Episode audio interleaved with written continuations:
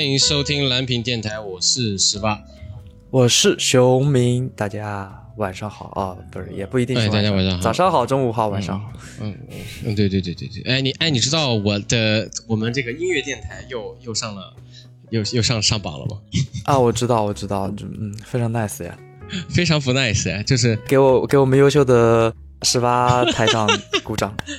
嗯。对，没有没有没有没有没有没有没有，我真心希望真心希望就是这个我们的脑交战能能能上一次啊！我操，脑交战现在属于自留地，就是嗯 嗯，我们我们自己的空间，对，能上能能上的话当然是最好，但是不上的话，就我们已经摆平了啊，摆平啊，已已心态摆平经已经已经服了，心态摆平。啊，对。行，我们这一期聊的大家能听出我心中有多少的不甘吗？对，那那那没辙了，那没辙了，那怎么办？加上我最近比较时间比较忙嘛，就是说好好准备题材，可能比较比较难受一点。但是相信啊，就是我们脑交站应该能，因为已经哦，我都忘了一件事情，你知道吗？就是其实我们电台已经两周了，啊，对啊，已经两周了这这这个都忘记了。呃，在七八月份的时候，就是已经是两周年了，对，对吧？对对，七嗯八月份的时候也两周年，就是坎坎坷坷啊，这个电台也是经经历了。从疫情刚刚开始，啊，啊，哎哎对，唱起来了，两个人哭，两个人互相哭一鼻子啊。但是我觉得啊，我们可以做一个就是一百期的这个，就是我们已经做到第八十八嗯期了嘛，对我觉得做第一百期，我觉得是不是要做一些比较有意思的事情啊还在想特别企划如果到时候有的话。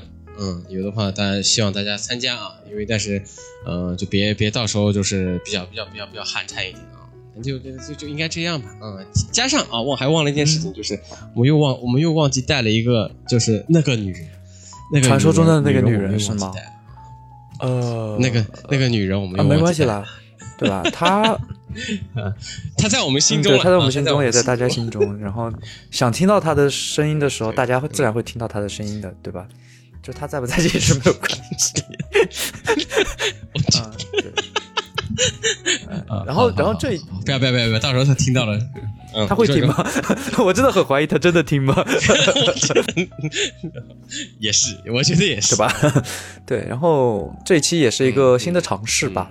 虽然嗯，就本来说是要开一个新的分栏，然后做一些可能跟我们本职工作更相关一些的东西了，可能是游戏啊、电影的一些东西。但是呃，老交战还是不能放嘛，对不对？那我们就。但但是在原有的基础上，那我们毕竟大家这么忙，没有时间去做一些比较值得深挖的一些题材的话，那我们觉得，嗯改一个方向，改一个形式，我们做一个时下热点小播报，然后就跟大家分享一些我们看到的、想要讨论讨论的小新闻、小热点，然后呃，吐槽吐槽，发表一下我们自己的想法吧，对吧？是我最近啊，就是说，就是一开始立这个企划的时候，说去找一些热点话题什么之类的。就是我我看了一些啊，就是但是我其实最近我不知道你们有看过一个叫《京城十二时辰》的一个访谈节目。这个访谈节目，然后突然突然在网上有点火，然后它里面有一个热点话题是，呃，当然是我最近特别感同身受的，就是呃，它里面聊了一个问题是年年龄带给你的是焦虑还是勇气？嗯，或都是并存并存的吗？就是这样的一个这个话题啊，就是其实是我先讲我的这个话题，就是我一开始啊，我跟熊老师这么多年的朋友啊，就是我还是一个蛮狂妄的。原来我们只是朋友吗？对，我的意思是我们不是好兄弟吗？啊不是，不是啊，没有炒 CP 啊。后面对对后面后面后面后面对对嗯呃后面后面后面后面后面 OK 对这个在后面的这个程度之上，就是还是一开始还是蛮目中无人的，或者说对于很多事情的观点，觉得自己是有发声权的，然后觉得自己发了呃说了很多意见，觉得自己是这个世界的中心，或者是觉得嗯你的看法、你的东西是跟别人不一样。呃，这个这个，我觉得一开始，在我二十二岁之前，我觉得是这个样子的。然后后来啊，经历就是现在工作之后啊，又又返岗去，又上上学校，就是上研究生什么之类的，就突然体会到一件事情。然后我在跟另外一个朋友聊这个问题的时候，他突然问我一个问题啊，我之前我也跟熊老师聊过这个问题，就是你什么，就是在这个这个话题里面又又有个分分话题，就分话题的意思就是说，你什么时候认为你自己是一个凡人啊？呃，就是我一开始对这个话题，我当时回答的时候是我不觉得我是个凡人，但是但此慢慢就是在去年或者在前前年，慢慢我觉得我真的就是一个凡人。然后或者然后再回拉回这个主题啊，就是年龄带给你的是焦虑还是勇气啊？其实讲真的，我我自己是觉得嗯没有什么没有什么勇气，或者说没有什么，就主要还带来的是多多方率的这个焦虑。当年十几岁的时候，觉得哎，结婚啊、工作啊，什么东西都是屁。嗯，你现现在真的是就是遭受过社会毒打之后，你真的没有勇气说这是个屁这个问题啊。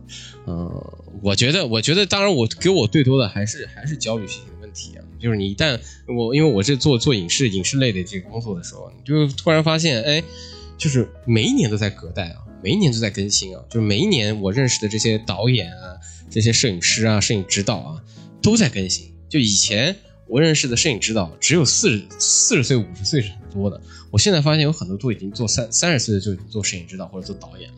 我觉得真的就蛮恐怖的，就是年龄，就是在外界这种压迫之下，嗯，你会发现你在这个年龄，你没有干出一件比较哎惊天骇世的一个一个事情之后，嗯，你就会觉得每一天过得非常的焦虑，或者说回到回到家里并且不甘心吗？这个，哎，对，不甘心，主要不甘心，主要就是说一是你打开家门没有女朋友，一张冰冷的床，然后。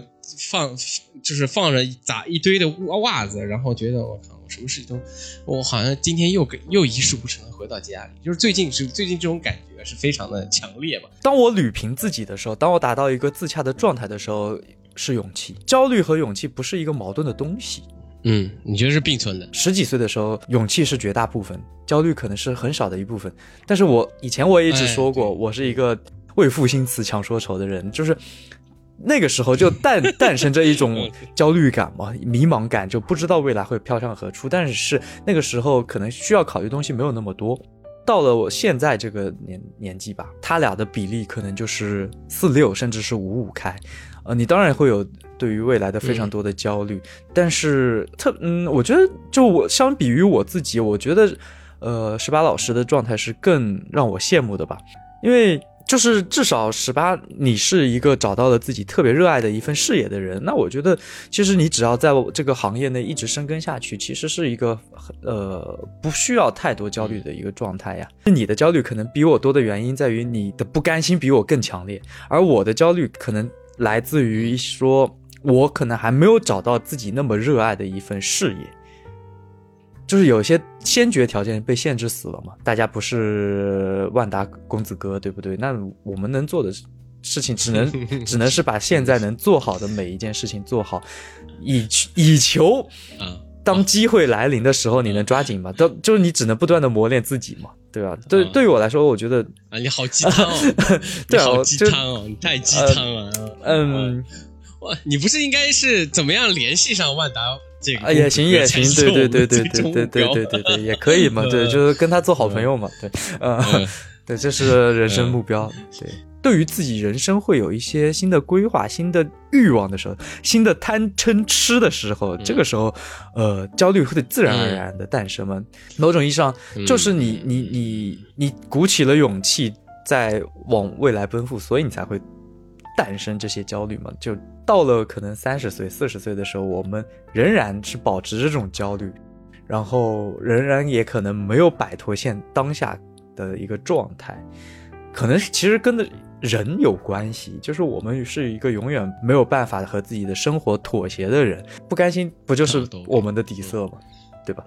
嗯，好好太鸡汤了，太鸡汤了，太鸡汤了，呃，太太鸡汤了，对对对，呃，啊，我给你做个反论啊。就是我在翻了这条之后，我记得有一个留言是这么写的，就是说我在翻播客的时候，这个已经发现二十几岁的人都已经开始说自己的年龄焦虑了。我真的发现这个呃播播播客圈的垃圾真的是越来越多了，是有这样，他是这样这样一说。当然这句话到底是是不是 OK，是不是怎么样的，我我我暂且另说啊。这到底是谁是垃圾，我不不懂啊。但是就是说，呃，我翻他上面一句啊，就是。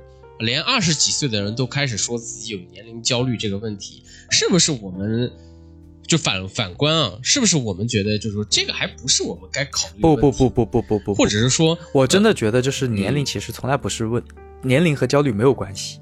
什么年龄该干什么事情这一句话可能对你的伤害是比较大的。哎，对对对对对对，嗯，你对自己有一个限定，我你说可能我三十岁之前要结婚，然后大家对于人生可能是不是设定了太太多的时间节点，要去把或者说任务栏、嗯多少年之内完成一个什么任务，这种东西对大家来说可能是一个束缚吧，我觉得。我又回想起来，你说了这么多啊，就是我们当年，我不知道你有没有想起来啊，在咱们高中的时候啊，那个高中的时候那个班主任，然后就是曾经开一次班会，问我们那个你们的梦想是什么？就是我突然觉得，干，啊，呃，我你可能不记得，我记记得非常非常那个非非常深刻，就是嗯呃，为什么记得非常深刻，我也不知道，因为我那时候说了句贼装逼的话，然后我到现在觉得这个太让我觉得羞涩了，就是我当时说是我能找到自己的 旨趣，就是宗旨的旨，趣味的趣，我以前好爱说这句话，但是我觉得嗯现在、现在算是找到了吧。但是，但是大多数的同学在那一刻，高中的时候说的最多的是是去环游世界。我以前觉得是好傻逼的一件事情，我就觉得就是这就是你的人生最终的目的，环游世界嘛，环完世环游完世界，你还能干什么？但是我又我现在又回想起来，嗯，多么美好的一个一个一个回答，就是去环游世界有什么不好？嗯就是反观不是啊嗯，对，那你有没有想过，其实如果这个是作为一个人生梦想的话，大家早就可以去做，也可早就可以实现了。嗯，是的，我觉得看吧，换、嗯、那那为什么呢？其实这个、这个对他们来说不是他们的人生梦想。对啊，但我觉得是因真正把这个作为梦想的人，已经去了，确实浪漫，嗯。确实，对啊，已经去了，嗯，也早就回来了。他的人生已经开始下一段，对对，下一个下一段 下一段梦想了。对对对，呃，对，可以，嗯差不多吧。然后下嗯下一个下一个你来吧，我觉得大家大家也可以说说大家的想法嘛。对，就是今天可能我比较鸡汤，嗯，总体太鸡汤了，一反常态。你像一个温嗯温温温柔的啊温柔的大男孩，我像一个就是焦虑的焦虑焦虑的，就是头发掉光的。啊，没有啊，因为其实我觉得焦虑没有必要嘛，虽然焦虑不可避免，那哎，对你这句没办法，那话很对，只能大家鸡汤一下了对嘛。就是我一开始在我的音乐 电台里面，还非常鸡汤的说啊，你的焦你焦你没办法跟焦虑和解的话，那你就只能跟他慢慢谈嘛。你谈谈到什么时候就谈到什么时候。我一开始觉得非常淡然的说，那其实那个时候其实想一想，嗯。其实没焦虑才才能说这么一这么一句话，真的有焦虑的时候，你根本啊根本说不了这句话。我真觉得，就是我觉得你只能你跟焦虑并存的时候，你只能尽力的去安慰自己吧。那就鸡汤有的时候也就只有这样的用处了。那还有另外一个办法，就是分散你的注意力嘛。对，那你只能？关好好的关注你的每一分每一秒去。去把你的注意力用尽，这样你就不会在晚上的时候睡不着觉了。当然，十八老师确实是真的睡不着觉，他的注意力太多了。我快死了！我就你你就就就差你知道吗？就把那个皮筋打手嘛，不是有一个这个医疗医疗方法吗？我估计我的手都要快肿了，你知道吗？就出现这个状况。没事没事没事，嗯，就是不要不要那么焦虑嘛，嗯至少嗯，还有我，哎还有我，哎是是是是是。来，你你讲下一个吧，对嗯，后面来，好，我我讲我我讲我找的一个新闻啊，就我找的可能没有，唉，十八老师找的这个太太高高端了，我找的可能比较现实的一个问题啊，呃，女生九十多张自拍错发班级群，撤不回了。好尴尬哦！哦，就是说到这个新闻的时候呢，其实我第一反应是，他为什么能发九十多张？他到底要发给发给谁？但是不是只能发九图吗？九图不是限制、哦，现在是没有这个限制。他应肯定是就是可能分了很多波，嗯对不对？就很多次去发这个东西，嗯然后发完了之后才发现发错群了。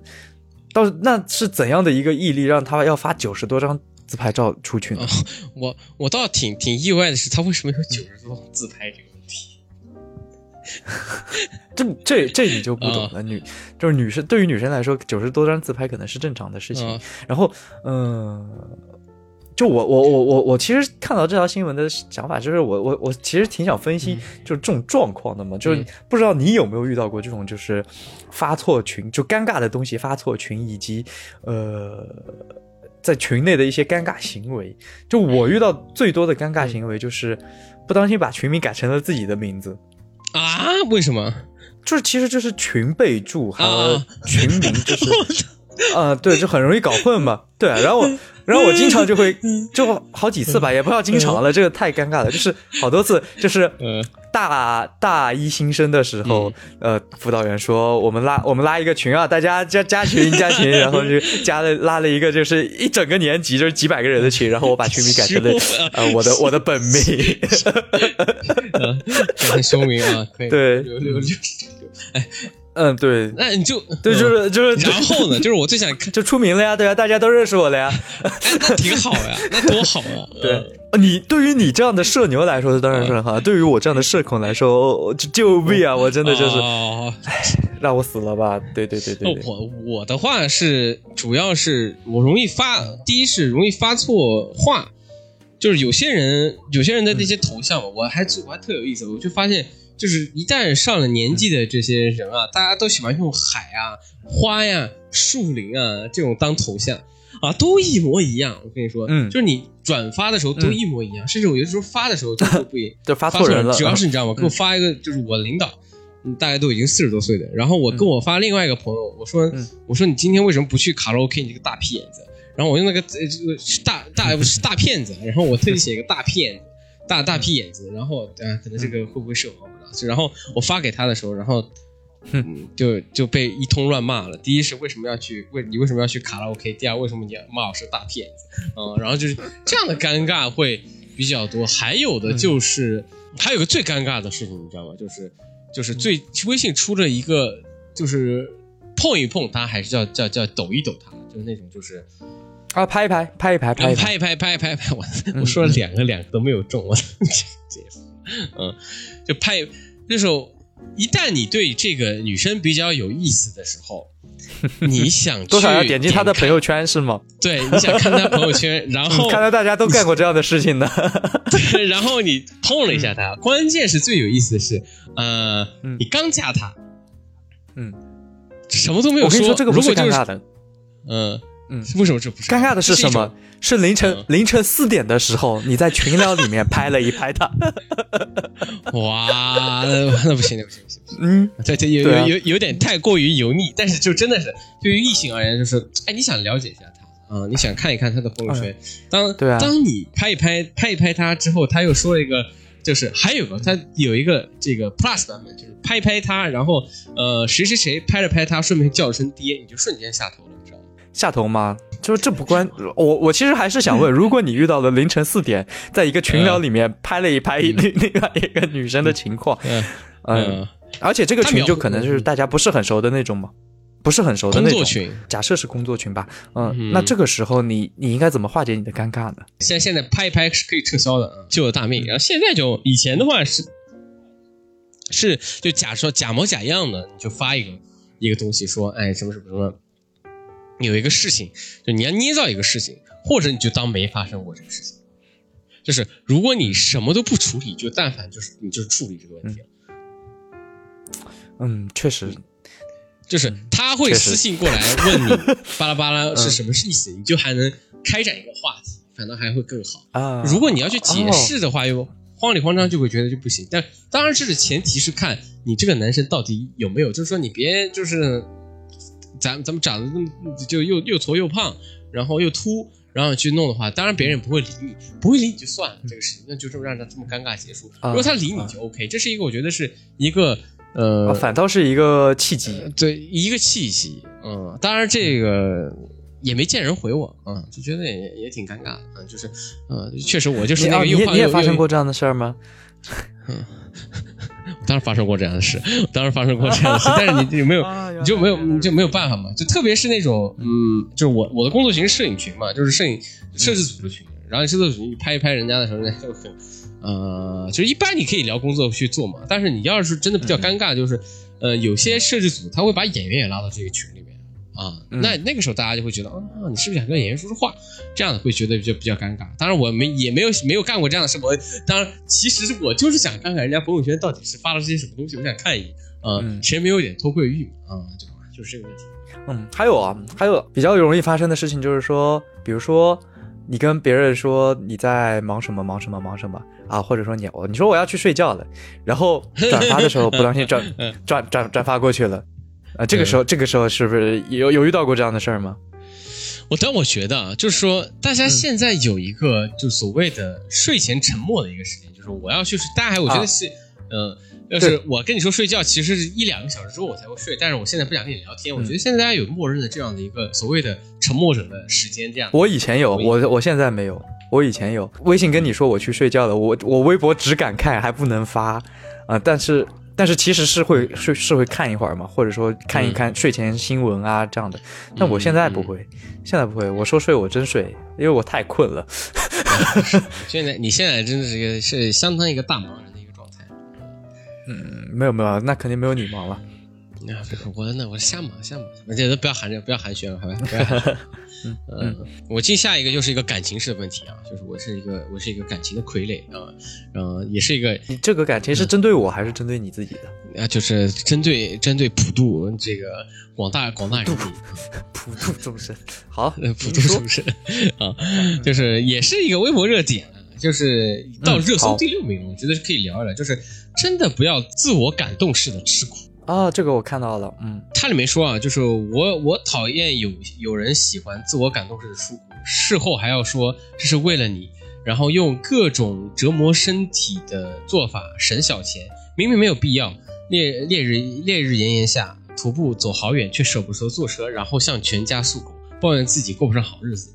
但，已经当面拒绝过，还要吃苦在楼下等你，说想见见你，就觉得这种错付的、错爱的这种感觉，反倒是自我感动跟自我欺骗。但是我这么一想想看，看这不就是我吗？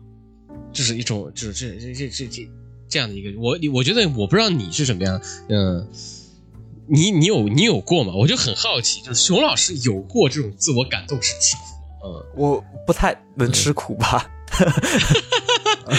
你不 你是不太能自我感动啊？是还是不能不能不不愿意吃？不不不，我觉得就是我觉得人大多数都是有自我感动的倾向的，但是但是说吃苦，我觉得大可不必吧。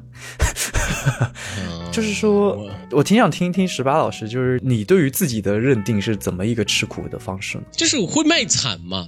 就是我觉得一开始，比如说你追求一个女生，或者是嗯你要去，不管是追求女女生也好，还是你要去对于这个工作这个东西，我觉得卖惨这个事情呃是必必要的，都会有，是必，一定是必，要有。示弱不都是很正常的一个状态吗？就是，对对对对对对对。对啊。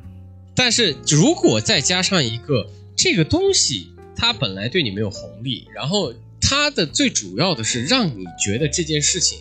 呃，你干的有价值的情况下嘛，因为干的有价值才能自我感动。就是说，我觉得我干了这个事情，我太棒了。我觉得是一个对于我而言是，我觉得是必须的。就是对我而言，就不要去自我是自我感动式吹鼓。我就觉得，如果我不这么干，我反倒是内心会极度的愧疚，或者说，我觉得就是人家会觉得，就是说，哎，你不干这件事情，零是绝对好的。但是我一定要是先是加二，然后再减二，这样的一个感觉，你知道吗？然后最终结果都是零，但是我会觉得有这样的一个过程。我经历过这样的一个痛苦之后，我会觉得，哦，嗯，哦，我好像把这件事情干了又没有干了。我觉得很多时候的一个状态都是很多，呃，都是这样的。或者说你你不这么干的话，我觉得起码起码会让我觉得你的人生没有就所谓的波浪线嘛，你是没有心跳值的。那很多很多时候是需要干完之后你才能。当然，这种吃力不讨好的是，比如说你做一个大舔狗。或者说，嗯，我要，我要，我要，我要怎么着，怎么着，怎么着？我觉得得看嘛。但是就是说，嗯，他，我现在觉得，就是很多网友，或者说在大家觉得，就是说，呃，一个所谓的装深情嘛，就是说啊，我是一个深情的一个人，然后对你怎么样怎么样，然后大家会说成说他成一个舔狗。我觉得这道，我是现在我觉得很多是一种恋爱观的一种畸形，或者说我觉得是没有必要这么做的。我对你很好，对你很很有很很想关心你，呃，结果现在大家是不要去关心他，他会自动主动上门，他会怎么样？就大家现在需要的是互相勾引。这条热搜的最重要一点，可能就是不喜欢的人，你千万不要为我吃苦。这样这样是不是比较合理一点？十八老师就是在卖惨的同时，对方对方女生也在卖惨，那是不是其实，嗯，哇哇，过过招啊，这个啊，大家在互相拉扯，那太棒了，那太棒了，大家互相卖惨嘛，这我感觉就是情情感过招嘛。就是情感过招，这第一是这个。对啊。但我觉得在公司里面，大家干的更多的就是这样。就是我，你想想，我我做我做做影视类的，这边就大家互相卖惨。甲方说没有钱，乙方说我们我们人也不够，就互相。某种意义上是一种双向奔赴呀。对对。我双向奔赴都被你说。对方卖惨，对你如果有触动的，不是一个问题；对你没有触动，才会上热搜。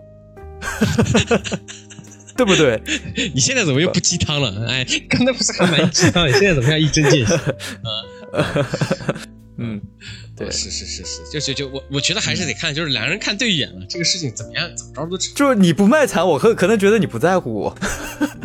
哎，你不知道有一个有一个特特牛的一个故事，这个我前提先说，就是说不要就是说到时候我又呃被被被我不我被被。被怕怕拳啊！当然这个事情我已经都说话都结巴了，就因为拳拳的很厉害。但是带一些偏见，我说一下嘛。我都不捞你了，我都我都一般就我都会捞一捞你，我都不捞你了。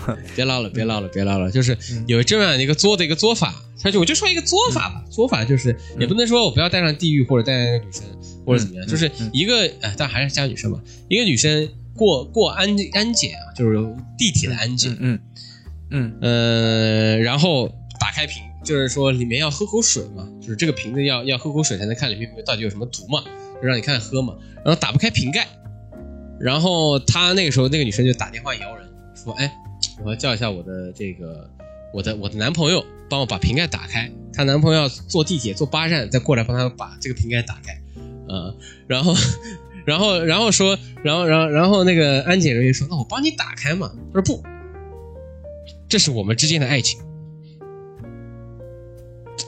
就是我想问问熊熊老师，你觉得这是爱情吗？还是这个是做？我觉得这个是非常的，这是算双向奔赴吗？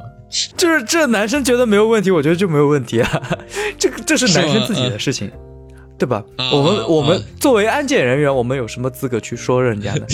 对吧？在这段感情中，他们各取所需，他们都有美好的未来。但是我可以啊，就是说，如果可以这么。这么爱这个女生啊，坐八扇路为了给她拧一个瓶盖。对啊，我对啊，我觉得没问题。可以，可以，可以，就是记得要发票嘛。嗯，男生觉得没有问题，女生觉得没有问题，并且他们觉得这样的未来也都没有问题，那又有什么问题呢？我们算什么这样的未来真的有点问题，我觉得。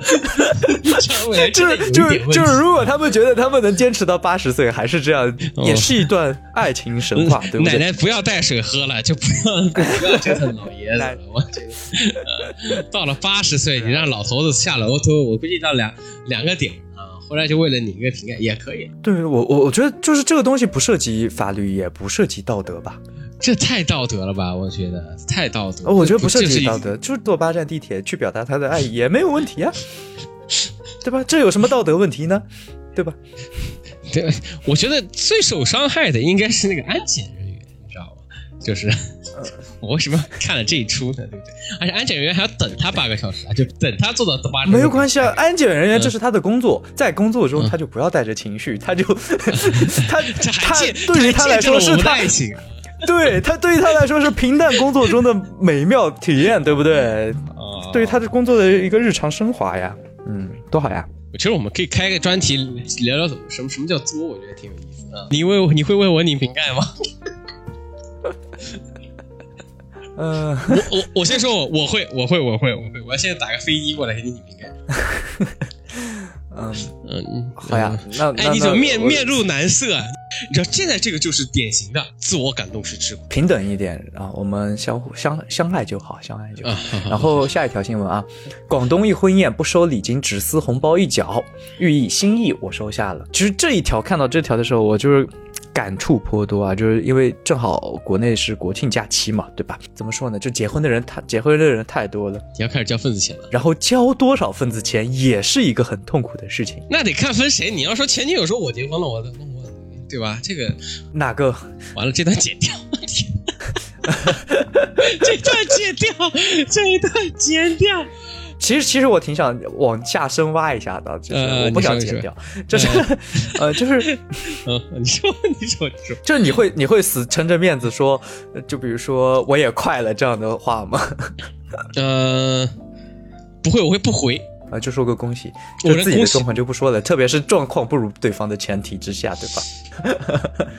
得分嘛，就说如果你对这个女生，或者说你对你的伴侣，就前前任的伴侣，就是你对你的前任还是有这个，你想恶心他一把的话，你其实可以发一段就是小作文说，哎，我们当年是怎么样怎么样怎么样，然后再发一张合照发给他，呃，就是在他结婚的前一天，你发一个这个问题，不管怎么着，你都能恶心到他。嗯，就是你，如果你对这个女生很恨她的话，但是如果你保有祝福的话，我觉得就是什么都不要发，就是，嗯、你知道这个问题的，就或者你可以拍一拍他，你可以翻一翻，嗯 嗯，嗯，对，哎，就是你不要，就是我其实我就是那个当年做八站路给人拧瓶盖的那个人是吧？我们要回忆一下当年给人拧瓶盖那个故事。原来是你啊！呃，最后他其实他他跟那个你这么卑微吗？呃，对我，你看你现在就想，这是一个卑微的问题，是不是？嗯，他不是卑微的问题，这是这是自我，嗯，这是自我感动式的爱吃苦啊，这，是爱。就补充一下，啊，就刚才聊到的自我感动的问题啊，我觉得八站去给他拧瓶盖，你多少是期待点什么，至少期待他亲你一口吧。如果你期待他亲你一口，他没有亲你一口，这个时候你做八站是不是就不值得？我可以亲他一口嘛，对不对？啊、对，就我我我的意思是说，如果 如果说如果说你明知道明知道他不会亲你，你还只你，但是你又希望他亲你，然后你又做过去了，那你，唉，不要不要跑马 跑马了好吗？嗯、对，我们聊一聊这个婚礼，继续聊一聊婚礼问题。在日本的话，就是你要结婚的话，大家是有规定要给多少钱。我你知道，我又回想起我高中跟一个我住宿生，女生对，然后他之前跟我开玩笑，或者是让我那个聊巴拉巴拉聊聊了一堆，然后我跟他说他，我说你要结婚，我我给你十万块钱的红包，就高中啊，对十万块钱还没有概念。他说不行，你要立一个字据，我还真给他立了个字据。我难受吗？我现在后怕了，知道吗？我现 我现在我现在好怕他结婚，你知道吗？我觉得这个，而且我还立了日期，还有我还按了手印，你知道吗？是我当时我想想看，我觉得有一个办法解决，有一个嗯办法解决，我跟他结婚就你跟他去谈恋爱。对，别了别了，这给了他又等于给了自己。嗯，对，开玩笑，开是玩笑。呃，那那不可能，我们怎么能破坏家庭？其实这个我其实第一后怕，但是第二是就是撕一脚这个事情，OK 是 OK 嘛？第一是又又保保持了这个民风嘛，就是习俗这个问题；第二就是大家互相对破。但是我觉得就是怎么说呢？就是说，你看现在的婚礼到底是什么样什么样的一个形式嘛？就有有一个有，我记得有一个是大家说有个脱口秀，就是菲菲，嗯就是一个一个做键盘手的一个，就是，嗯，他说结婚是一个所谓的不熟一堆不熟的人开了一个大型的庙会，呃，这样的一个感觉。就是其实结婚在很多、很很多意义上就是一个普告大众、普告朋友说我们之间结婚了一个仪式嘛。而且我还很好奇啊，就是你去看别人结婚，如果真的就比如说你看这个你对门对门那位哥们儿结婚的时候，你会不会感动？感慨可以，这感感动夸张了吧？我他们结婚，我为什么要感动啊？就是终于媳妇媳妇熬成婆，不是媳妇是熬成婆啊，对，就是呃就看看着他们，不能说长大，看着他们一步一步走过来，就感慨一下还是可以的嘛。人间有真情，人间有真爱，希望他们在往后的人生中能保持这么步伐一直走下去。但是，嗯嗯，多的别二婚了，嗯，就别再给一波了，别别别别别别别别别别别，嗯就可以了。但那其实这样的话，我觉得给是心意，不给也就是，如果我觉得很多时候就是，如果你主动想去参加这个婚礼的时候，我其实按照我的按照我的方向，我是愿意给的。啊，不管怎么样，就是说，呃，起码是一个比较我认为的体面吧，或者说是，当然，我觉得熊老师肯定也会做这个这个事情，就是我会觉得给是应该要要给的，但是就是说，你看给多多少。然后另外一个事情就是说，就是我还真希真想看看，就是说，哎，这个结婚他们这结婚到底什么样，怎么感觉？我还挺挺挺期待的。我不知道你们有，就你身边有没有特好朋友？特好的朋友还没有要结婚的。哎，我觉得那个就应该会改变你的看法。你现在应该属于是半社交属性的去去去别人结看别人结婚典礼吧？啊嗯，对。总之，我觉得吧，嗯，份子钱其实现在有点可能稍微有一点畸形吧，就是说有的时候不熟的人，你不得不给他一份份子钱，有有的时候感觉是一种自我的道德绑架。就是说，我觉得可能大家理想的状态是说，可能。我亲近的人，我的好朋友、好兄弟，对吧？然后我我心甘情愿出这份份子钱的，其实是有些社会上你觉得不给就是一个不道德的，对自己有一个谴责，我觉得没有必要。嗯，我觉得现在是这么一个状态，可能会是比较好的。那我们这期就到这里了，然后大家有什么相关的想聊一聊的，都可以跟我们互动。然后那就到这吧，啊，大家拜拜。